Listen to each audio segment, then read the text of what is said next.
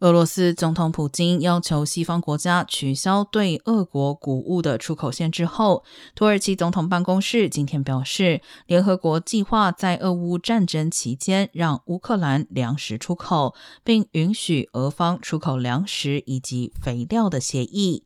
明天，该协议将在伊斯坦堡签署。联合国极力促成乌克兰出口滞留在黑海港口的粮食。计划内容包括由乌克兰船只引导谷物船出入埋设水雷的港区水域。